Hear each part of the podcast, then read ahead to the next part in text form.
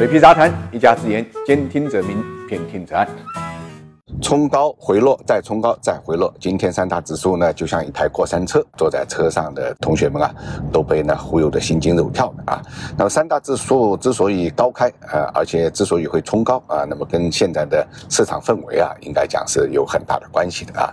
因为最近几天啊，各种利好是不断，有券商的，有地产的，也有汽车的。再加上呢，昨天预告今天上午要召开呢联合新闻发布会，大概为央行、财政部、税务总局啊，这个阵容呢很容。容易让大家产生呢 忘乎所以的想象。实际上呢，这只是一个常规的政策落实的这么一个通报，并没有大家想象的呃所谓的重大利好。所以一定程度上，对于市场的这个做多热情呢，呃，应该讲有所冲击，所以就走出了今天这么一个态势。我想，任何事物的变化，它都有一个量变到质变的一个过程啊。这个呢是需要时间，当然也是需要有一定的格局的。你像摩根斯坦利最新发布的年报之。所以受到大家的批判啊，就是因为呢，它看的这个角度呢，应该讲呢比较偏差。他认为这个政策的落实啊比较零碎啊，很难形成的合力啊，所以市场的行情呢是有限的。所以这就导致呢，他做出了一个建议大家削减中国股票配置的这么一个建议啊，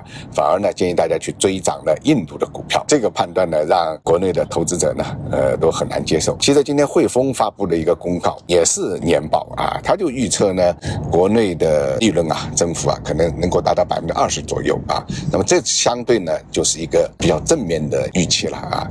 呃，当然，我们很难强求一律，仁者见仁，智者见智啊，这是非常正常的事情。但是呢，我们同时要看到啊，我们活跃资本市场的这种决心啊，包括呢组合拳提振消费的这种信心，包括信念啊，是非常非常坚定的。同时呢，包括对民营企业的扶持力度啊，是越来越大啊。我们看到央行。昨天呢，就召开了民营企业的座谈会啊，其中呢有三家呃是开发商，龙湖啊、呃旭辉啊啊，包括美的置业，表明了央行的态度啊，积极呢支持民营企业合理的融资需求，这个其实都是释放的比较正面的一个信号。那这些信号呢，早晚啊会对市场呢呃这种信心的恢复呢产生了非常大的一个提振作用。那今天呢，其实盘面上有一个变化，就是人工智能板块 TMT 呢在下午呢开始。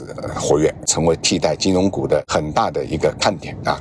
证券板块在下午冲高之后呢，出现了一个比较明显的一个回落啊！我们看到中信证券盘中呢，曾经上涨百分之六左右，但是收盘的时候呢，呃，涨幅呢已经缩小到了百分之一点多。券商的冲高回落，我想是难以避免的啊，因为它的热度已经持续了很长一段时间啊。今天盘中一度呢，有六个个股涨停啊，太平洋证券呢，呃，再一次涨停，接近呢。已经翻倍的这么一个上涨幅度，对于这个板块的调整，大家呢，呃，要有随时会发生的这种心理准备，因为毕竟呢，罗马啊不是一天建成的，路要一段一段的走啊，饭呢也要一口一口的吃。那么从今天这个成交量上来看啊，这个市场呢达到了一万亿左右，这个对于市场下一步活跃呢，应该讲是有意义的啊。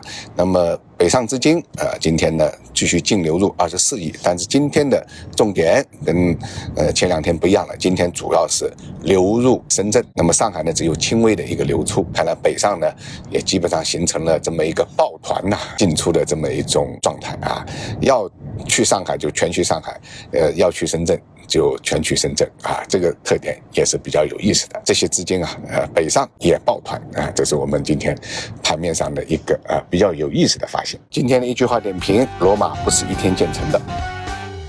想了解每日股市动态的朋友，可以订阅我的喜马拉雅专辑，或者搜索公众号“水皮杂谈全拼”。